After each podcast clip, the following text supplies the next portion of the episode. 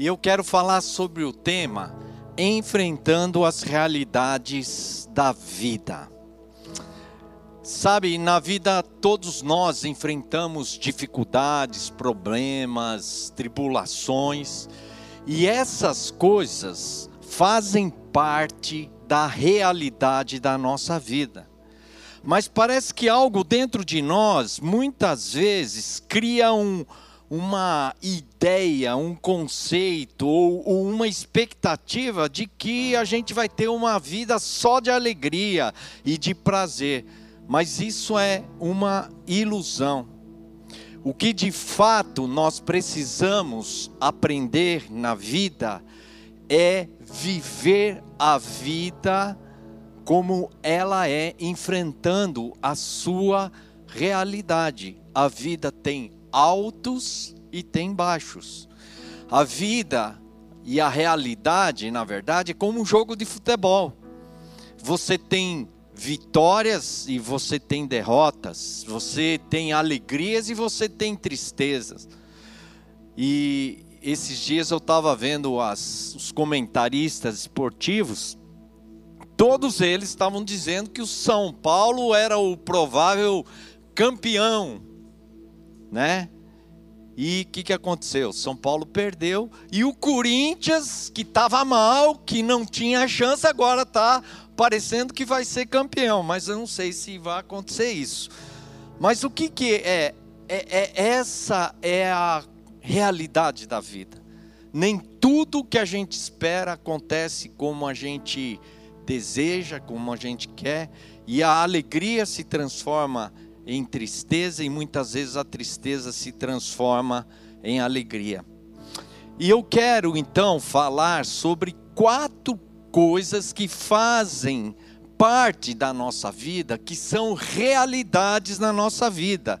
E nós temos que entender que isso, queira ou não queira, faz parte da sua vida e você precisa aprender a conviver com essas realidades. A primeira realidade da vida é a minha interação com o meio ambiente e o meu organismo. O meio ambiente, ele sempre muda e nós temos que nos adaptar a ele. Tem frio, tem calor, tem chuva, tem seca, tem época que está muito úmido, tem época que está muito seco, tem momentos que você tem mais aconchego, né? E tem momentos que você tem menos aconchego. Nós estamos continuamente nos relacionando e enfrentando o meio ambiente. E a vida, ela acaba passando um certo estresse por causa do meio ambiente. Então, ora você tem saúde, ora você perde a saúde, você fica doente por causa do meio ambiente, porque tem vírus, tem bactérias, e hoje nós estamos enfrentando uma quarentena. Tudo isso é gerado pelo meio ambiente.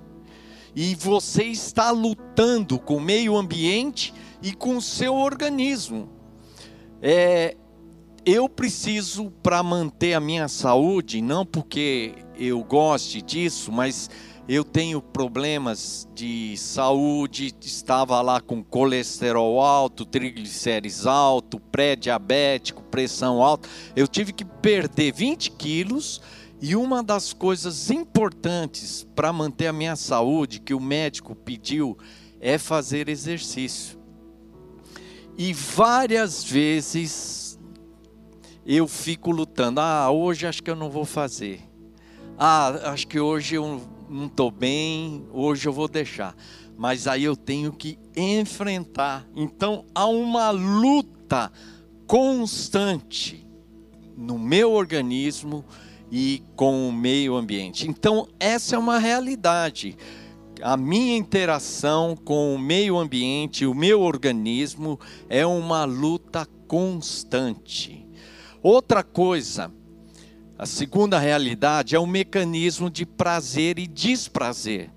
A vida, ela se compõe dessas duas coisas, prazer e desprazer. Não é possível viver só com prazer. Você tem fome, você tem apetite, e na verdade, às vezes a fome, ela parece com um prazer. Mas se a comida começar a demorar, demorar, aí vira um desprazer e para alguns até começa a dar dor de cabeça. Você vai lá na Disneylândia, você se diverte, você sente alegre, você vai sentir um prazer muito grande, mas quando você volta para casa, você sente até uma certa depressão.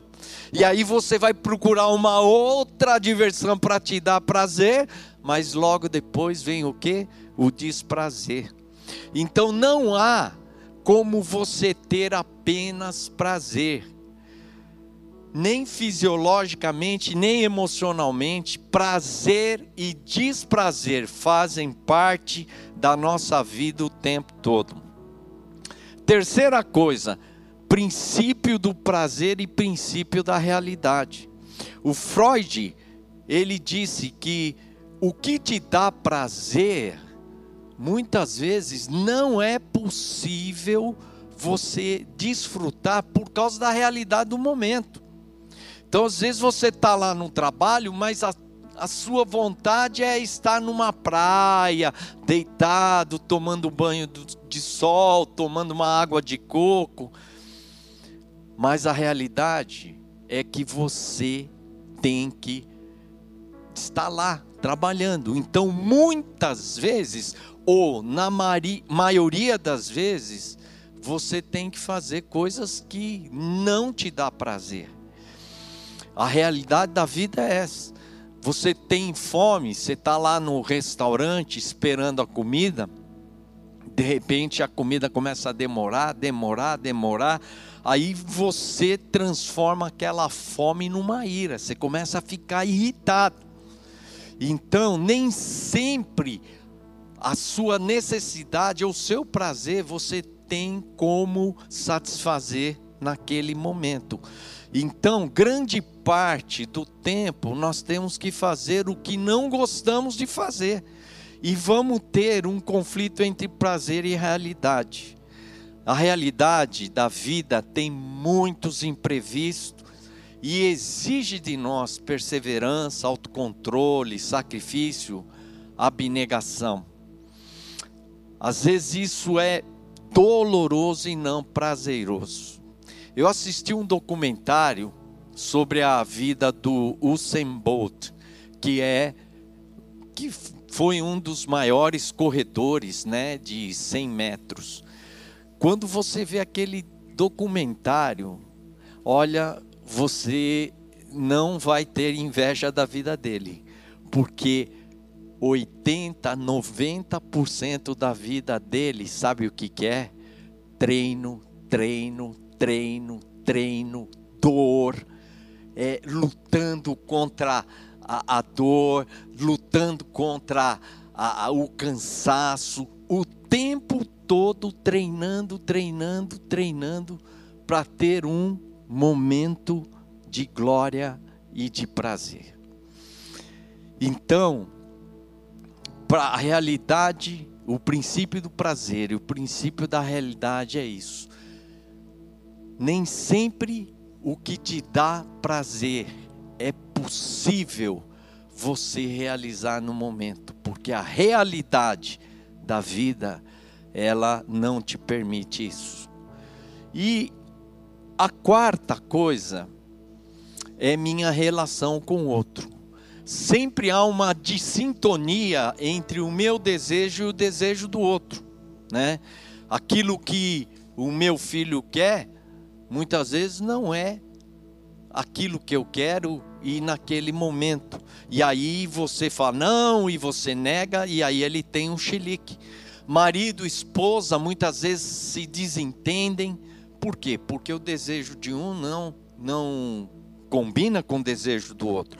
O chefe e o empregado se desentendem muitas vezes e brigam por causa que há um desentendimento. viver em comunidade nos coloca permanentemente em estresse com o outro. E nós temos que o tempo todo estar nos esforçando para tentar compatibilizar os desejos e as vontades de cada um. Então, o relacionamento com o outro é uma fonte de constante luta, decepção e aflição, mas é lógico que nós vamos ter momentos também de satisfação e regozijo. Então, nós temos que entender essas quatro realidades da vida. Queira ou não queira, elas fazem parte da sua vida. Há uma constante luta entre o meio ambiente e o seu organismo. Esse mecanismo do prazer e desprazer, você vai estar todos os dias enfrentando o prazer e o desprazer. E o princípio do prazer e o princípio da realidade é que a realidade muitas vezes não vai permitir que você desfrute de um prazer, de uma alegria no momento. E a relação com o outro sempre é um grande desafio. Sempre há uma dissintonia que acaba gerando um conflito no relacionamento. Mas e aí? Como a gente deve enfrentar as realidades da vida? Eu quero falar de duas coisas para você hoje a primeira delas é o conselho que Deus deu a Josué. Josué, ele estava para entrar na terra prometida. Era a terra que mana leite e mel. Quer dizer, o prazer estava lá, a alegria estava lá, mas tinha um problema. Eles teriam que enfrentar vários inimigos, que é o desprazer, e é a realidade. Então, você tem que enfrentar o meio ambiente, o seu organismo, o prazer, desprazer, a realidade, a relação com o outro. E aí vem uma pergunta: que orientação você daria a um general que está para enfrentar guerras e mais guerras. Que estratégia você daria? Talvez, que armas você daria? Vamos ver o que Deus aconselhou Josué, lá em Josué capítulo 1, versículo de 6 a 9. Diz lá, olha o que Deus diz para Josué: Josué, Ser forte e corajoso, porque tu farás esse povo herdar a terra que sob juramento prometi dar a seus pais. Olha só que que Deus está falando para Josué, para ele ser forte e corajoso. Bom, é lógico, ele vai enfrentar uma guerra, ele tem que ser forte e ser corajoso. Mas ser forte e corajoso para quê? Vamos ver. No 7 diz assim: Tão somente ser forte e muito corajoso. Para quê? Para teres o cuidado de fazer segundo toda a lei que o meu servo te ordenou. Olha só, o que Deus está aconselhando a Josué. Sabe, você iria esperar que Deus estivesse, né, falando para ele ser forte, corajoso, para usar essa tática, para lutar, para guerrear, para batalhar? Não. Ele está dizendo para ele ser forte e muito corajoso, para fazer com muito cuidado, tudo segundo a lei. E ele diz: dela não te desvie nem para a direita e nem para a esquerda. Quer dizer, você, a ideia aqui é como um equilibrista que está, sabe, ele não pode dar um passo em falso, senão ele cai. Então, está falando, Josué, você anda como um equilibrista ali, você não desvia nem para a direita e nem para a esquerda para que sejas bem-sucedido por onde quer que andares. E Deus ainda diz mais: não cesses de falar desse livro da lei. Quer dizer, não pare de falar. Sabe por que falar da lei, da palavra de Deus? Porque a boca fala daquilo que o coração está cheio. E diz mais: antes medita nele dia e noite. Quer dizer, meditar o tempo todo para quê? Para que tenhas cuidado de fazer segundo tudo quanto nele está escrito. Quer dizer, qual que é o conselho de Deus? O conselho de Deus é que Josué seja forte e muito corajoso para cumprir, cumprir com muito cuidado a palavra de Deus.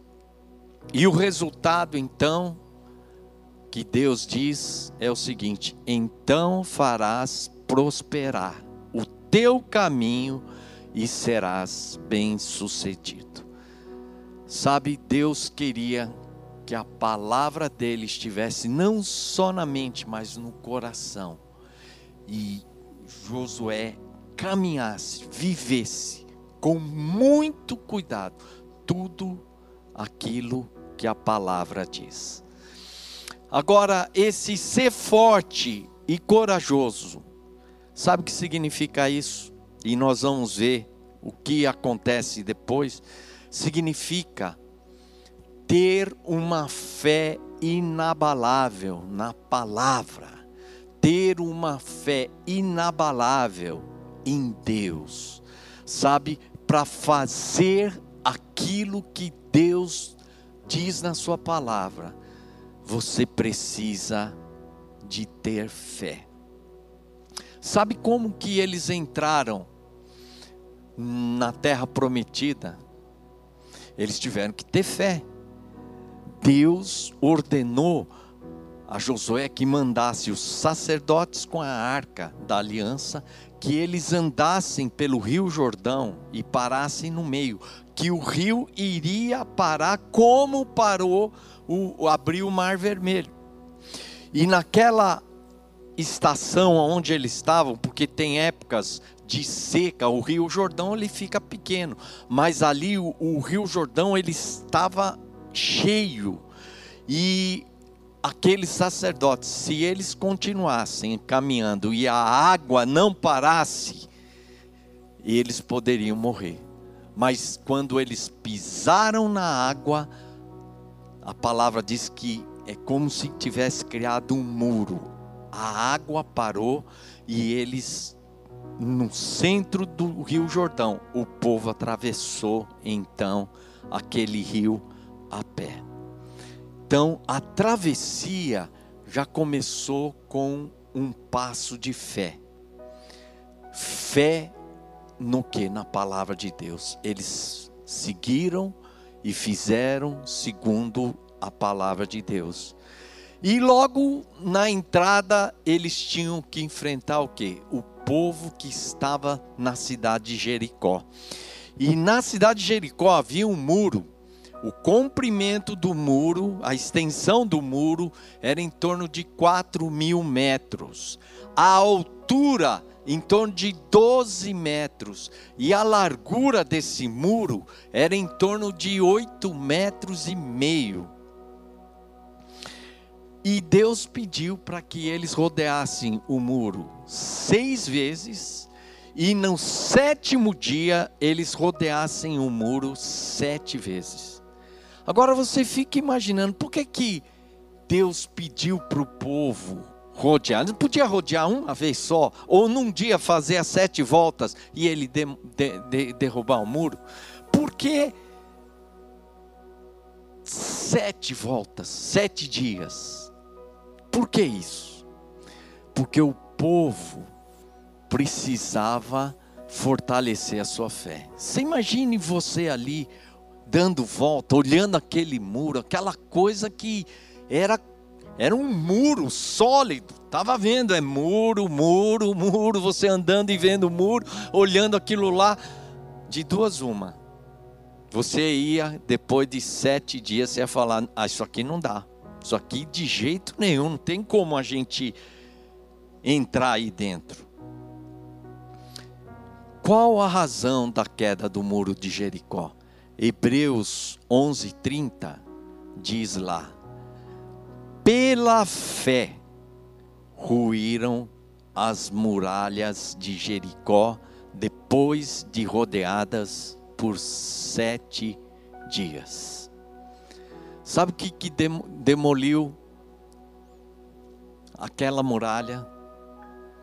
Foi a fé em Deus. Parece que eu vou ter que trocar aqui o microfone.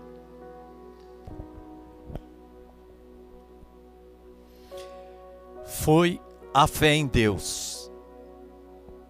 Eles fizeram exatamente segundo a palavra de Deus. Eles fizeram exatamente o que Deus havia ordenado. Isso é fé inabalável na palavra. Isso é uma fé inabalável em Deus. Sabe, na vida, muitas vezes Deus coloca certas coisas e nós temos que ter fé para obedecer. Muitas pessoas perguntam para mim, Massal, como é que começou o ministério Adoração e Adoradores? Eu digo que o ministério Adoração e Adoradores, o meu ministério, ele começou ele começou com uma reunião no começo do ano, em torno de janeiro, final de janeiro, quando eu tinha lançado meu primeiro CD e eu estava com vários convites e aí havia uma equipe pastoral e eu levei os meus convites pedindo autorização para ver se eu podia viajar ou não, aceitar aqueles convites. E aí, quando eu comecei a falar sobre os convites, os irmãos começaram a me questionar, falando: Massal, será que vale a pena você sair pregando para lá e para cá, tal. É certo que você vai abençoar uma palavra, tal, mas será que não é melhor você focar aqui? Porque uma mensagem, um final de semana também não vai mudar muita coisa na vida das, das igrejas. E começou essa discussão. Vocês acreditam que eu saí de lá e eles não aprovaram um pedido? Eu cheguei em casa bufando, falei, não, não é possível, como é que pode um negócio desse, eles não aprovarem um convite, né? E todo mundo ali viajava. Aí eu achei, estava alguma coisa estranha. Fui orar.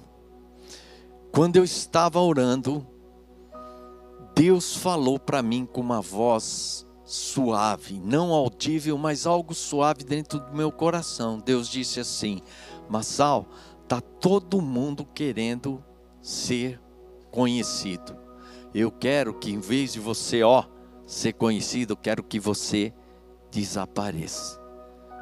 Na hora eu me assustei com aquilo. Deus, eu tinha lançado meu primeiro CD, fazia pouco tempo. Quer dizer, eu mal tinha subido e Deus já queria que eu desaparecesse. Aí eu fiquei com aquela dúvida: será que isso é de Deus? Será que isso não é de Deus? E aí, num sábado, nós estávamos tendo uma reunião do grupo de louvor e nós estávamos estudando um livro chamado A Sua Majestade, do Jack Hayford. Eu não lembro bem do assunto, mas eu sei que aquele estudo mexeu comigo. Quando acabou o estudo, nós ficamos de pé, fizemos uma roda e eu falei para o grupo: Olha, hoje, agora eu tomei uma decisão que esse ano eu não vou aceitar nenhum convite.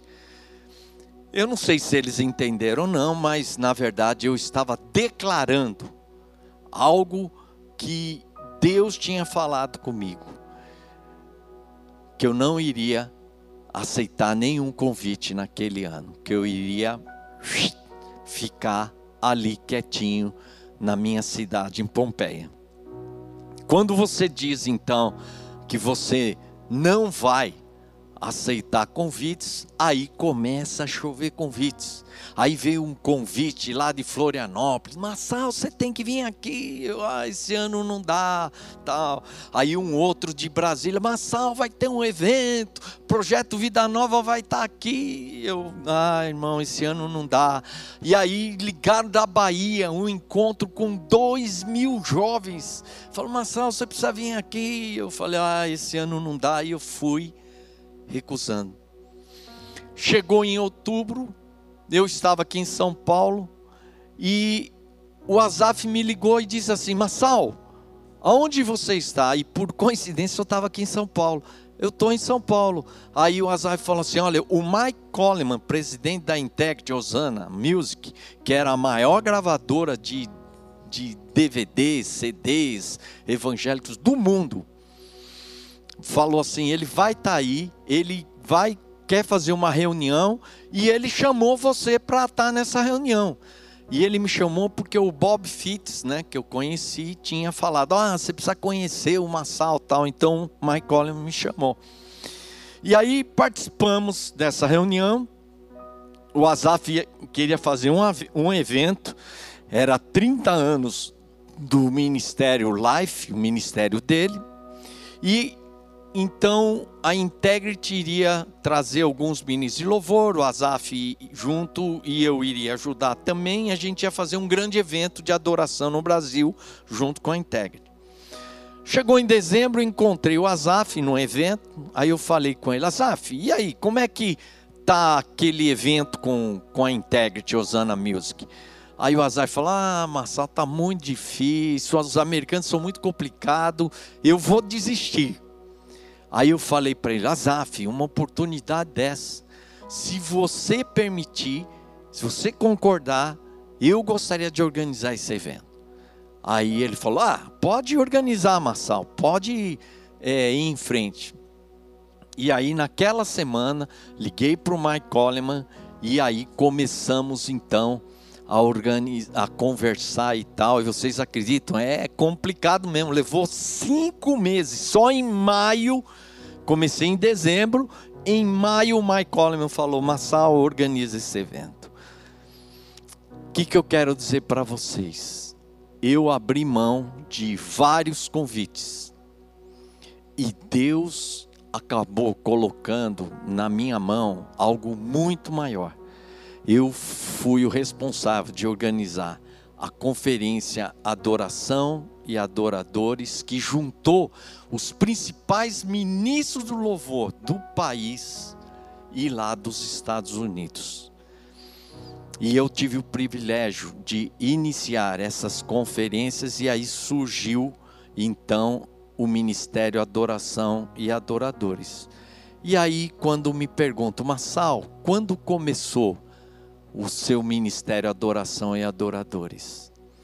Aí eu digo que começou numa reunião de liderança, quando os líderes falaram: Não, Massal, você não vai aceitar nenhum convite. Sabe, muitas vezes Deus fala e você precisa ter fé, uma fé inabalável e você vai ver Deus fazendo as muralhas caírem. Amém? E a segunda, então, a primeira coisa é esse conselho de Deus, que é ser corajoso e ser forte e corajoso. E significa uma fé inabalável na palavra, uma fé inabalável em Deus. E segundo, é confie na graça de Deus. Paulo, lá em 2 Coríntios 2, 12, de 2 a 4, diz o seguinte: Conheço um homem em Cristo que há 14 anos foi arrebatado até o terceiro céu. Foi arrebatado ao paraíso e ouviu palavras inefáveis, as quais não é lícito ao homem referir. E aí, pulando lá no versículo 7 a 9, diz assim: E para que não me ensoberbecesse com a grandeza das revelações, foi imposto um espinho na carne, mensageiro de Satanás, para me esbofetear, a fim de que não me exalte. Por causa disso, três vezes pedi ao Senhor que afastasse de mim. Então ele me disse: A minha graça te basta porque o poder se aperfeiçoa na fraqueza. Paulo, ele tinha durante 14 anos um espinho na carne. E quando diz que ele orou três vezes a Deus para tirar aquele espinho na carne, isso arremete a gente a Jesus no Getsemane quando Jesus orou três vezes e chegou a suar gotas de sangue. Então a ideia aqui é que Paulo estava há 14 anos com aquele espinho e aquilo estava perturbando e doendo, nós não sabemos exatamente o que era esse espinho na carne, mas Deus respondeu: Paulo, a minha graça te basta. Sabe o que significa isso? Deus estava dizendo para Paulo: Paulo, eu não vou tirar esse espinho da carne, da sua carne. Você vai viver o resto da sua vida com esse espinho na sua carne. Imagina isso. Você está lá sofrendo, está te doendo, está te martirizando, te angustiando, e você ora, ora e ora, e você sabe que você recebe de resposta? Não, eu não vou tirar esse espinho, mas eu vou te dar o que? A minha graça. E quando ele diz, a minha graça te basta, a ideia aqui é, a minha graça é suficiente. Você não vai precisar de mais nada. A minha graça, e você vai ver que ele fala o poder se aperfeiçoa na fraqueza, quer dizer, é um poder que vai te capacitar a enfrentar a sua fraqueza, a sua dor, a sua angústia, seja o que for. Então eu aprendi uma coisa: Deus nos dará graça para nós enfrentarmos, seja o que for na nossa vida.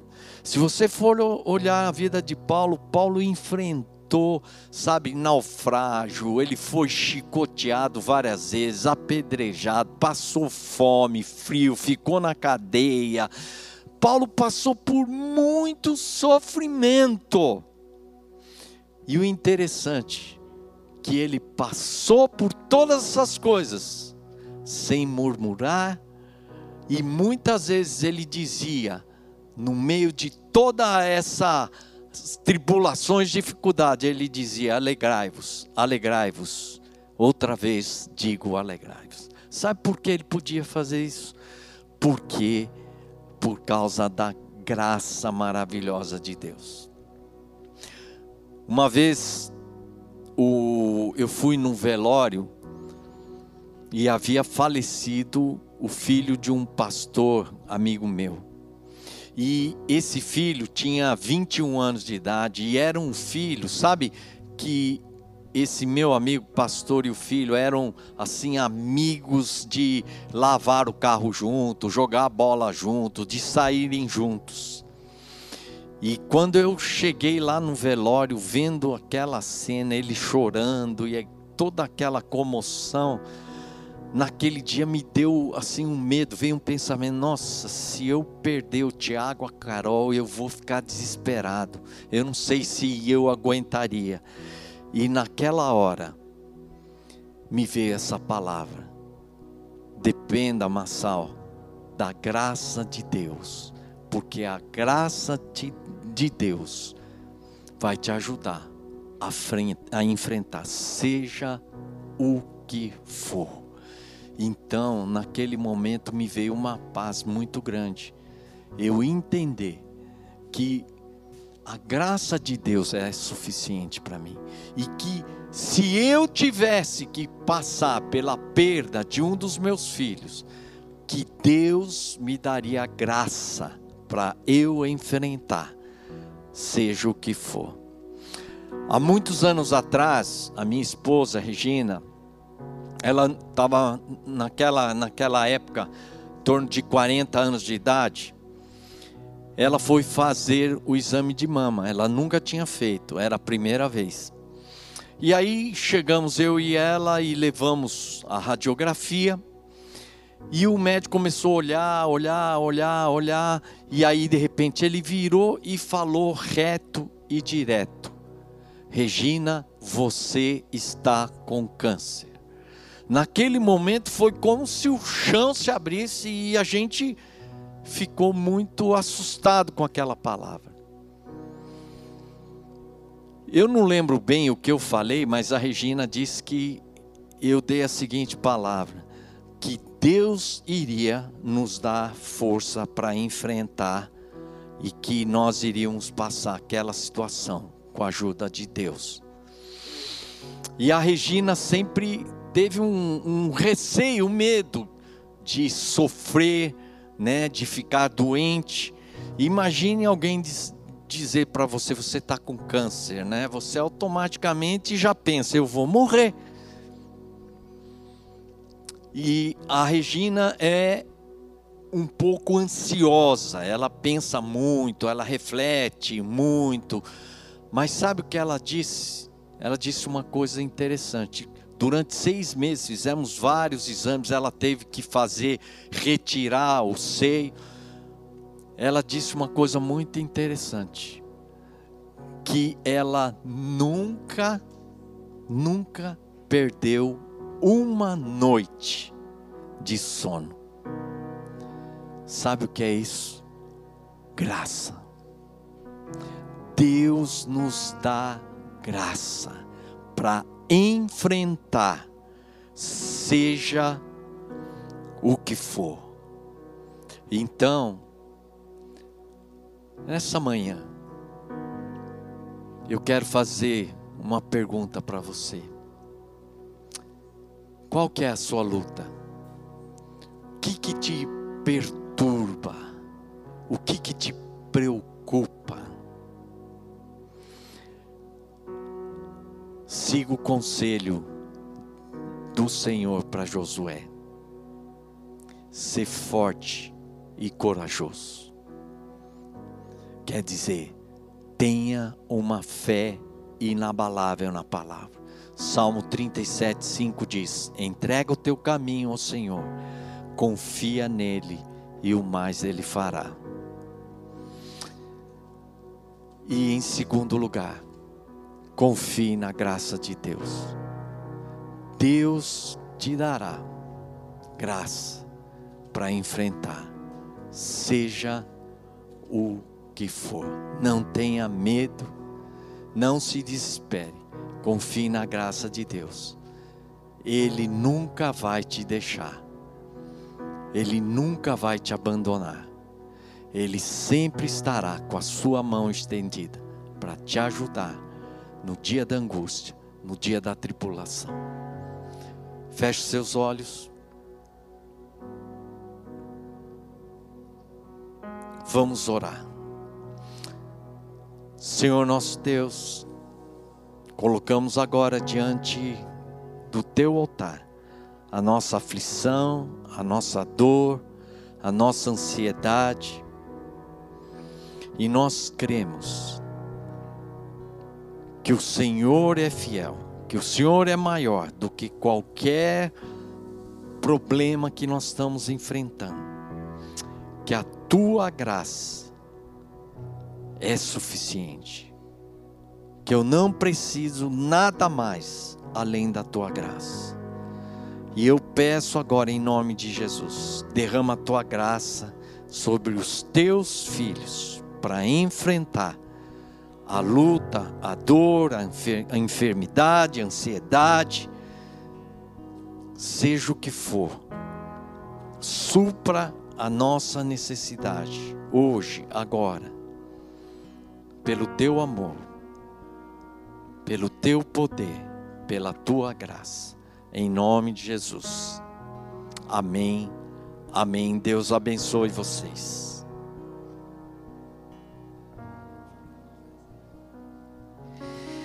Isso aí, pessoal. Que você receba a paz do Senhor na sua casa, a graça dele na sua vida também. A gente vai ter agora o nosso momento de ceia, então queria que você separasse seus elementos. Quero convidar aqui o pastor Oliver, pastor Massal, Andiara, para a gente ter esse momento de ceia juntos aqui. E antes né, da gente entrar na parte dos elementos, eu queria que você rapidamente agora fechasse os seus olhos e que você pensasse em alguns motivos de gratidão que você tem nessa manhã. Que você pudesse agora olhar para aquilo que você é grato. Tira um pouco os seus olhos dos problemas, das preocupações, tira um pouco os seus olhos daquilo que você acha que você precisa, mas eu queria que você olhasse agora para aquilo que Deus já te deu, aquilo que você pode agradecer nessa manhã. Começa, começa a, a agradecer a Deus agora. Começa a falar com as suas palavras. Senhor, eu sou grato por isso, eu sou grato por aquilo outro. Começa a pensar, Deus, começa a colocar nos nossos corações agora um sentimento de gratidão, ó Pai. Que a gente possa olhar para aquilo que o Senhor já tem nos dado, ó Pai. Senhor, obrigado, Pai, porque o Senhor tem nos dado uma família maravilhosa, Pai. Obrigado por essa família espiritual, Pai, que o Senhor tem nos dado, Pai. Obrigado por esses amigos, Senhor. Obrigado por essa igreja, Pai. Obrigado porque o Senhor não falha, ó Pai, porque o Senhor não nos abandona, porque a gente pode experimentar a Tua paz e a Tua graça, ó Pai. Senhor, obrigado porque o Senhor é um Deus que tem provido para todas as nossas necessidades, ó Pai. Obrigado porque mesmo em meio à dor, ó Pai, nós, a gente pode encontrar, ó Pai, a paz que vem do Senhor, ó Pai, que excede todo entendimento, Jesus. Obrigado porque o Senhor tem nos dado, Pai, uma televisão para a gente poder assistir esse culto, ou um celular, ou um computador, Senhor. Obrigado, Jesus. Obrigado porque nós temos tudo aquilo que nós necessitamos, ó Pai. Senhor, obrigado porque o Senhor morreu naquela cruz no nosso lugar, ó Pai. E o Senhor nos deu o maior presente que a gente poderia ter, ó Pai, que é o perdão dos nossos pecados, ó Pai, que é o acesso à vida eterna, ó Pai, que é o acesso à tua presença, que é o acesso ao Espírito Santo, ó Pai, e que o Senhor agora habita dentro de nós, Senhor. Obrigado, Pai, porque o Senhor enviou o seu filho para morrer no nosso lugar, ó Pai. Obrigado, Pai, porque mesmo a gente sem merecer, ó Pai, o Senhor nos ama e nos aceita do jeito que nós somos, Jesus. Obrigado, Jesus, porque nessa manhã, Pai, nós somos aceitos e amados por Ti, ó Pai. E obrigado porque nessa manhã, Pai, nós somos mais perdoados do que nós jamais seremos, ó Pai. Obrigado porque nessa manhã, Pai, nós somos mais amados do que nós jamais seremos, ó Pai. Que o Senhor nos ama e nos aceita como nós somos, Jesus. Amém, amém. Antes da gente entrar na ceia, eu vou pedir já pro pessoal aqui do louvor cantar um refrão aqui para nós. E eu queria que a gente tivesse um momento também de gratidão com a nossa família. Né? Você está hoje aí com a sua família, na sua casa. Às vezes, se você está assistindo sozinho, né? Eu queria que você mandasse uma mensagem para alguém, mas eu queria que agora você tivesse um momento de gratidão com a sua família.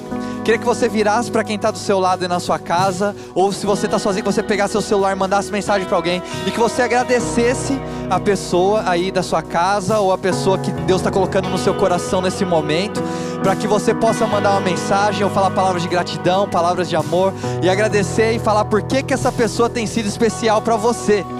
Então, enquanto eles cantam, né, que o Espírito Santo possa direcionar palavras e possa direcionar uma pessoa no seu coração, para nesse momento você expressar palavras de amor e de gratidão. Gente, dá um passo de fé, não fique aí sentado agora. Sei que você está assistindo, muitas vezes a gente fica acomodado, mas eu quero que você agora tome um passo de fé e que você mande uma mensagem, você dê um abraço em alguém que está aí do seu lado, que você fale palavras de gratidão e de amor para essa pessoa, porque o Espírito Santo quer usar você como um canal de bênção nessa manhã, amém? Então vamos lá.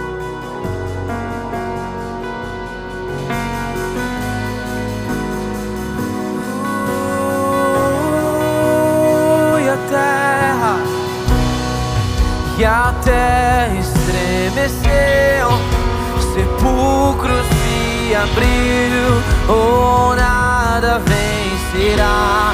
Teu grande amor, oh morte onde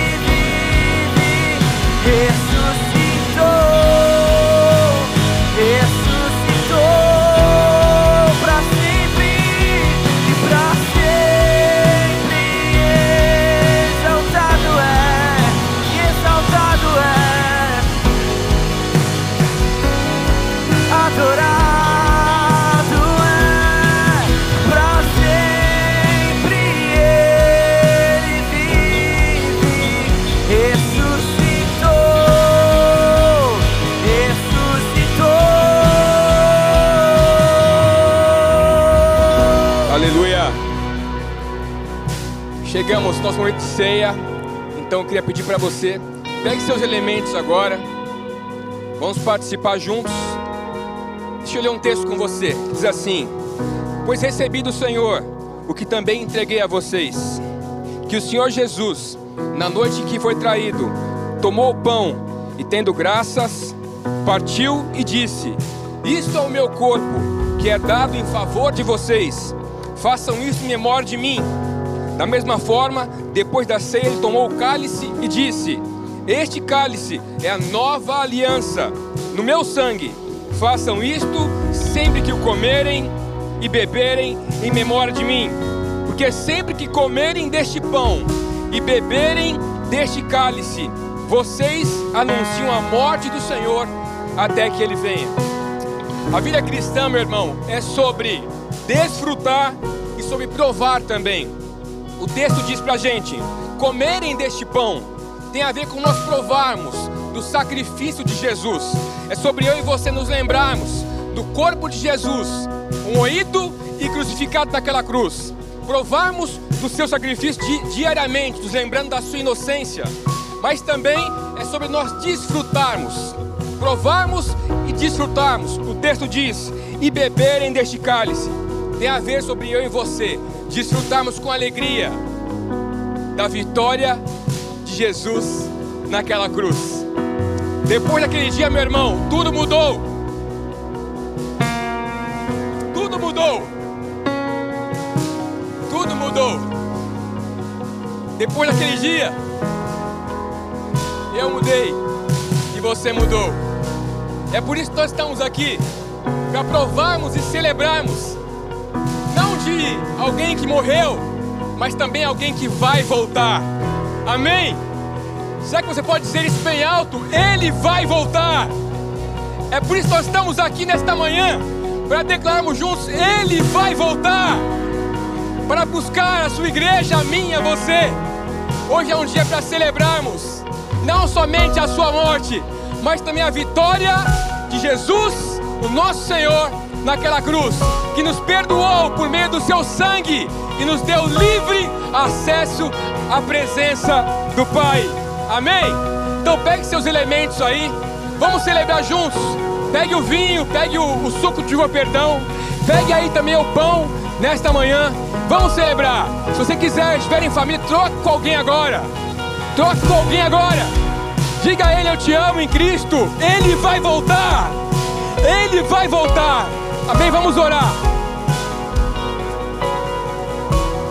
Senhor Jesus, queremos te agradecer por uma manhã tão especial, onde juntos podemos declarar a Sua grandeza, a Sua bondade, a Sua beleza e nos lembrarmos, Pai, do Seu amor derramado, o Seu amor liberado naquela cruz, Pai, por cada um de nós. Estamos aqui, para declararmos o nosso amor pelo Senhor, para reconhecermos o que o Senhor fez e para declararmos: Maranata, ora vem, Senhor Jesus. Estamos ansiosos pela Sua vinda e por isso, Pai, nós celebramos a ceia, reconhecendo a Sua graça, em nome de Jesus. Tome do suco de uva, coma o pão agora, Deus te abençoe. Cantamos aleluia, cantamos aleluia, cantamos aleluia. O cordeiro